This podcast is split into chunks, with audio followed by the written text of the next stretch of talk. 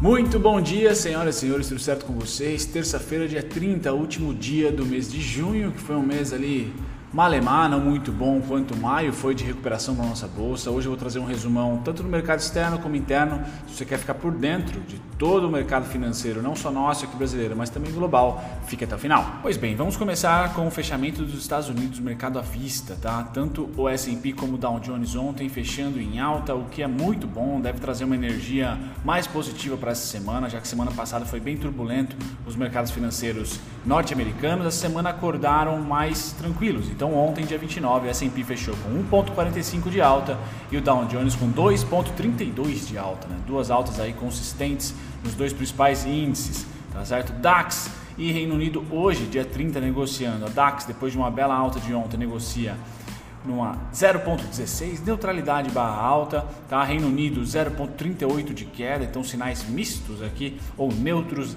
na Europa, enquanto a Ásia fecha em alta, tanto o Japão contra o Hong Kong, contra Hong Kong, fecharam muito bem, tá? Hong Kong aqui mais a menos 0,52 de alta e o Nikkei sim mais de 1% de alta, 1,33, tá certo? Então bolsas mais animadas essa semana do que semana passada. Passando para o lado direito aqui do gráfico, a gente vê o petróleo lateralizando nesses 41 dólares. Ontem dormiu e acordou os 41, hoje mesma coisa, repete o movimento. Então começa a formar aqui bastante negociação, bastante equilíbrio, o que é bom. A commodity, quando entra em equilíbrio, é interessante para a economia. Tá? Acaba-se aqui aqueles trades, né? acabam-se aqueles trades malucos ah, de, de, variações acima de 5%. Então a gente começa a ver aqui o petróleo descansar um pouquinho nesses 40, 41 dólares, 43 dólares, me parece interessante.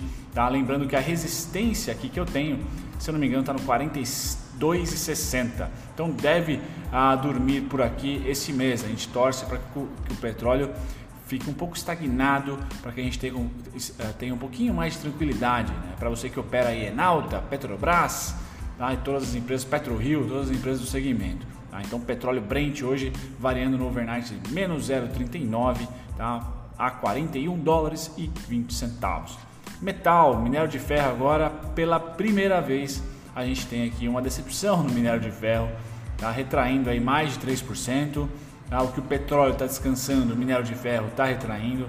Então, toda aquela barreira dos 100 dólares, tá? depois do 101, 102, 103 que ficou praticamente o mês inteiro ali de junho, finalzinho de maio e começo e, e fim de junho, na região dos 100 dólares, hoje perdeu. Tá? No overnight aí uma variação bem forte de queda, negociado a 97 dólares, deve ter um certo, uma certa depreciação nas ações ligadas ao setor de minério de ferro. Tá? Hoje não é um dia muito contente, tá? o ouro segue firme, tá? sem variações astronômicas, mas segue de escadinha subindo. 0,15% de alta hoje para o ouro. Tá? Quando a gente passa para o setor agrícola, o que, que nós temos aqui? Café subindo hoje 3,57. Eu ainda não testei meu moedor, ele chegou. Na verdade, eu fui buscar ele no, no correio. Então fique ligado, você que compra na Magalu, na Amazon ou na Via Varejo, qualquer dos marketplaces que você escolha, se vier via Sedex ou correios convencionais o correio está pregando essas peças. Na verdade, eu acho que é cautela por causa da pandemia. Tá? Às vezes você tem que buscar lá no correio. Tá? Ele não entrega em casa e nem sempre vem um pop-up. Por exemplo, da Amazon não chegou nenhum pop-up para mim. O que a Amazon me mandou foi só um e-mail dizendo: olha, a, você receberá um e-mail daqui a tantos dias. E esse dia nunca chegou. Fui eu atrás do meu moedor de café. Acho que o meu microfone também deve estar na mesma situação. Enfim, café hoje subindo 3,57 tá? Algodão caindo 0,22, soja 0,03, então bem neutra. Soja, trigo, esse sim, quase 1% de queda, 0,92 de queda, tá? M Dias branco, aí fiquem ligados, tá? Quando o trigo cai, o dólar sobe, é o péssimo. A, a, se os dois subirem é ainda mais péssimo, tá? Mas essa, essa conjuntura não é interessante e o açúcar ali ficando nos 11, entre 11 e 12 dólares, tá? Parece que deixou os 10 perdão, 11 e 12 centavos, parece que deixou os 10 centavos para trás. E milho, o contrato mais líquido dentre eles, 0,38 de queda. Dá destaque para o café hoje positivo e para o açúcar, né, bem equilibrado ali nos 11 centavos. E depois destaque negativo para o trigo, quase 1% de queda. Vamos lá agora para o mercado de proteína animal, sempre dá uma olhadinha aqui. Você que está ligado nas nos frigoríficos aí. Vamos lá. Gado de engorda, o que nós temos para ele hoje? Subida de 0,53. Futuros dos suínos, naquela região. Eu falei 47 a 53, me parece aí, coloca 45 a 53, tá? Então fica nessa região aí, faz um tempo pipocando entre 45, 47, 51, 53, 45, 47, 51, 53, sem tendência para os suínos, enquanto o gado levemente leve alta, tá? Vai aos pouquinhos, tipo ouro, assim, vai aos pouquinhos tentando beijar aqui os 100 mil no futuros em pé. E aqui no gado de engorda 0,53 de alta hoje 0,33 36 para o gado em pé. Para o setor hoje não é um dia depressivo. Eu acho que pode começar a voltar a, a, a ser protagonista os frigoríficos que deixaram de ser quem está acompanhando. Eu estou acompanhando de perto tá? Porque é um mercado é um setor que eu tenho interesse. Então sempre lá o volume financeiro price action mais preços da commodities esses três, essas três, esses três ingredientes compõem aí a salada de qualquer especulador que se preze, né? Então me parece interessante esse mercado, esse segmento também para o segundo semestre. Só não é atualmente o melhor timing, né? Eu venho falando para vocês, minha opinião, né? sempre. Bom, vamos lá, voltando aqui para o índice futuros, índices futuros. Você que opera BMF já já às 9, hoje S&P contente, tá? Nasdaq neutra 0,01 para a Nasdaq, bem neutra. Depois nós temos o S&P, esse sim, subindo mais de 1%, 1,36%, o que é ótimo. Dow Jones caindo 0,21, um sinal misto para ele. E aí Nikkei e DAX neutras, né? 0,34 igual ao Dow Jones, não dá para dizer que tem tendência hoje. 0,34 de queda para o Japão, 0,04 de queda para a Alemanha. E ontem o Ibov subiu mais vamos dizer assim, do que o seu benchmark, o S&P. Ah, então eu sempre falo, olha, tal, eu sempre falo não, desde maio mais ou menos eu comecei a, a, a, ter uma tese na minha cabeça que se o mundo subir, o Brasil sobe um pouquinho menos, e se o mundo cair, o Brasil sobe um, é, desce um pouquinho menos. Então a gente vai ter uma volatilidade menor, tá? Para baixa é bom porque a gente acaba caindo menos e para alta não é bom porque a gente acaba subindo menos. Isso porque o nosso fluxo financeiro está muito fundamentado nas commodities. Então, enquanto a gente tiver commodity em alta e o câmbio também depreciado, isso favorece a exportação, isso torna a gente resiliente quando o mercado não está muito afim de risco, de comprar tecnologia, de comprar varejo, de comprar loja. Tá? Então, vem para o emergente segurando-se, ancorando-se nas commodities. Porém, tá? Ah, ontem foi um dia que foi para o lixo essa tese, porque a gente subiu mais ah, do que o S&P. E isso é um, é um destaque que eu trago para vocês aqui. Ontem a subida do Ibov foi de 2,18%. Abertura hoje sem sinal, continua ainda a mesma lameira de junho. Então, se você vê na sua telinha do Home Broker uma alta de 1%, durante o dia deve perder. Se vê uma baixa de 1%, durante o dia deve perder essa baixa e ficar ali namorando. O, o sinal ou a valorização, a desvalorização está vindo pós almoço, na hora de, da tarde, o que muda um pouco né? Toda a dinâmica de, de trading, né? A gente sempre fica na expectativa da abertura sendo ótima. Nos últimos dias a abertura tem sido bastante chata e durante o dia se desenvolve. E hoje não deve ser diferente, pois temos o digníssimo Powell falando depois do almoço, tá? Muito bem, juros, nada a declarar aqui, galera. Então juros sim, depois da reunião do Copom, põe no bolso e fica sem tendência. Não, não estão utilizando juros, na minha opinião. A rolagem vai rolar essa semana, né, na quinta-feira. Não estão utilizando como tendência, como algum hedge ali para se operar fortemente numa ponta ou na outra. Simplesmente neutro aqui, ainda apostando em queda, porque o saldo total é vendedor. As barrinhas são vermelhas aqui, não verdes, né? Ou azuis, perdão. Bom, já no dólar a gente vê compra consistente, sem tendência também, né? A gente não tem essa, esse mega volumão de alta, tá? Nem esse espasmo aqui. A gente tem comprinhas consistentes, tá? Realizações pontuais e o dólar se mantém lá em cima em 5,40. Tá? Nada a, a falar sobre o dólar, lembrando, rolagem vai ser essa semana. Então vamos olhar, vamos ver como será o posicionamento no primeiro dia de negociação do novo contrato. Aqui eu trago para vocês, galera, um gráfico créditos totais para capital markets, eles que passam para quem é cliente toda manhã, tá? Esse relatóriozinho e eu vou compartilhar com vocês hoje que passa aqui todo o posicionamento do gringo em relação ao dólar, tá? em relação ao dólar desde 23 de dezembro até o dia até o 20, até dia 25 eu tenho aqui. Tá? Então vocês percebam que o investidor não residente é o cinzinha. Tá? Investidor não residente é o cinzinha aqui. Então ele esteve muito comprado em dólar durante até março, metade de março, começou a vender, vender, vender, vender, vender, manteve as vendas aí e inverteu a mão durante o mês de abril inteiro. E aí no finalzinho de abril, bum, voltou a comprar. Voltou a comprar, ficou maio, ficou finalzinho de abril e maio inteiro comprado e continua comprado até hoje. Só que vocês conseguem perceber que a tendência, o volume financeiro de compra, ou seja, aquela realmente aquela pujança é bem menor. Então a gente não tem mais esse, fluxo comprador forte como foi lá em janeiro e fevereiro, né? com um pico aqui na metade de março.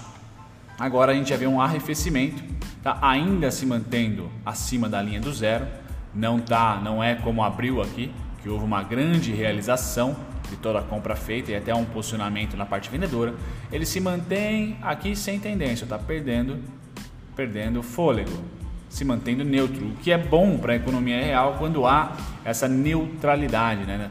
Vamos ver se o dólar tem uma estagnação de valores, aí, facilita.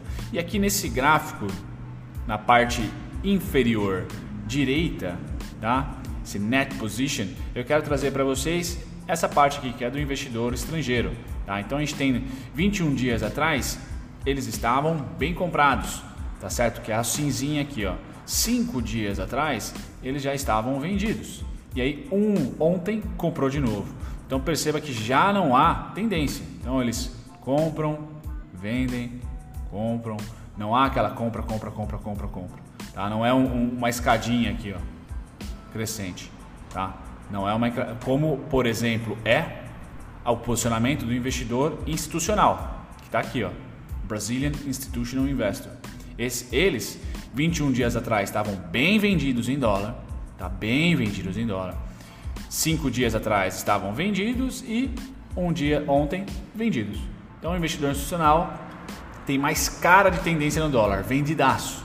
Agora ele está vendidinho, beleza? Então eu queria trazer para vocês essa perspectiva do dólar, isso no dólar futuro. Passando agora por Ibovespa Futuro, compras consistentes. Então a gente vai ver que o gringo não compra B3, não compra ações, mas compra contrato futuro. Lembrando que esse contrato futuro vence em agosto, então eles podem redear as suas vendas na B3, suas vendas nas ações estão redeadas aqui. Vende ação, compra contrato futuro, trava a operação. Tá? Então me parece o, o grande instrumento financeiro hoje em julho, vamos dizer assim, 2020, é de saldo financeiro, é o índice futuro, não é o dólar. Aqui eu também trago o mesmo gráfico do dólar, só que para o índice futuro, tá? De novo, cresce o pessoal da, da Capital Markets. Então nós temos aqui o investidor estrangeiro, tá? Vendidaço no nosso índice futuro até 16, 17 de abril, tá? Vendidão aqui, cinza. Aí ele passou para cima da linha do zero e fez aquela barriguinha que a gente acompanhou aqui todo dia lá dos, dos ah, vindos do Gringolândia, né? Os dados vindo do Gringolândia, a gente sempre acompanhando aqui do Renatão lá essa barriguinha. Aí passou para venda. De repente, na rolagem do contrato, dia 15 de junho, tá? Quarta-feira mais próxima do dia 15, foi dia 17. Rolou o contrato, novo contrato, bum, compra, tá? E aí o institucional, que na ponta contrária, venda. Então trocaram de mãos aí. Vejam que no caso do mini índice, tá? a troca é nítida. Gringo comprou, institucional vendeu. Tá certo? Eles estão antagônicos. Tá certo? No dólar, já que não é esse antagonismo tão claro, mas no índice futuro, se você está uh, ah, apostando no gringo, você está comprado. Se você está apostando no institucional, você está vendido. Tá certo? Pois bem, é notório que os investidores nacionais estão vendidos porque eles estão comprados em bolsa. Tá? Estão segurando a taca lá desde o pré-crise. Então, para eles tentarem redear a posição, eles continuam comprados em bolsas, não quer dizer que eles estão comprando mais, só continuaram comprado e vendem índice. Tá? É um head deles aí. Pois bem, aqui o à vista, né? então a gente vê que o gringo vende a rodo. Né? Então, se o gringo está comprando a rodo curtíssimo prazo, ele está redeando a posição vendendo ações. Então, é a, o verdinho claro aqui é nítido. Precificação se manteve, tá? do, do Ibov à vista e os gringos, saldo vendedor aumentou. Tá? Chegando próximo do fundo aqui do mês passado. Tá? Fundo do mês passado. O que não é legal, não temos um mercado de tendência. Tá? Hoje eu vou analisar a TASA aqui. Na verdade, tem pouco a analisar porque a ação é bem tem baixa liquidez, mas me pediram aqui a TASA. Então o que, que eu tenho aqui para analisar, na minha opinião, né, nunca é recomendação, médias abaixo do preço, tá? Continua sendo interessante como foi aqui, como foi aqui, tá? Porém é uma, é uma ação que tem pouquíssima liquidez. Então o único alvo que eu tenho é esse fluxo comprador aqui, ó. Tá? SA, B igual a CD, indo ali para 9,9. Tá? E o único suporte da TASA 3 ordinária tá? é o 4,99. O único suporte que eu tenho, nada mais e nada menos. Na TASA 4 eu já tenho um pouquinho mais de, de price action ali, vamos dizer assim, para cornetar futurologia aqui, mas eu tenho um grande movimento aqui de resistência, resistência, ops, resistência, resistência, resistência, resistência, resistência, foi suporte. Tá? Foi suporte diversas vezes. Se a gente eliminar a pandemia, vamos dizer assim, que é esse candle aqui, continua sendo suporte. Então 3,38 e agora também 4,67 são suportes e o céu é o limite. Como é muito baixa a liquidez, não tem o alvo para cima, tá? Um movimento bacana para mim seria um reteste aqui em 4,67 para continuar subindo, quem sabe pegando liquidez aí você que acredita na na forjaria, né?